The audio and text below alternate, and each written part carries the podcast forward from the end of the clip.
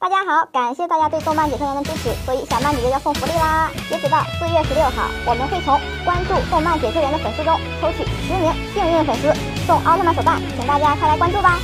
！Hello，大家好，欢迎收看动漫解说员，我是小曼。咱们呢都知道，赛罗奥特曼是新生代奥特曼中的第一人，拥有超强的实力，是 M 七八星云光之国最强的奥特战士，曾经数次让普通形态的贝利亚吃瘪。在咱们看来，赛罗奥特曼实力可是相当的强悍。那么，赛罗奥特曼有没有打不过的对手呢？今天我们就来分析一下这三个超强怪兽。第三个，艾塔尔加，乘坐时空城，自由穿梭在各个平行的宇宙，曾经将很多平行宇宙的奥特战士抓起来过，后来和终极赛罗进行决斗，将赛罗奥特曼视其为最重要的对手，被赛罗一路追杀，一直跑到银河的世界，最后被终极赛罗奥特曼用最强的必杀技重创，导致面具、雨衣。和铠甲破碎，这时的艾塔尔加居然一点事情都没有，赛罗根本没有信心将其彻底打败，无可奈何，处于吃鸡的状态，非常的难缠。最后，赛罗先让光和翔二人使用奥特龙火手镯进行究极合体的银河维克特利奥特曼，才将其斩杀。第二。极恶贝利亚，贝利亚获得了斯特鲁姆器官，将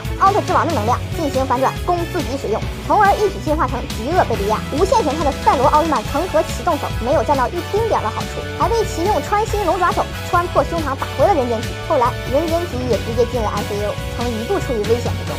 那么剩下的最后一个让赛罗奥特曼吃瘪的最强 BOSS 是谁呢？请大家关注我们的头条号“动漫解说员”，回复“最强怪兽”，我们会把最强大的怪兽介绍给大家，请大家关注我们吧。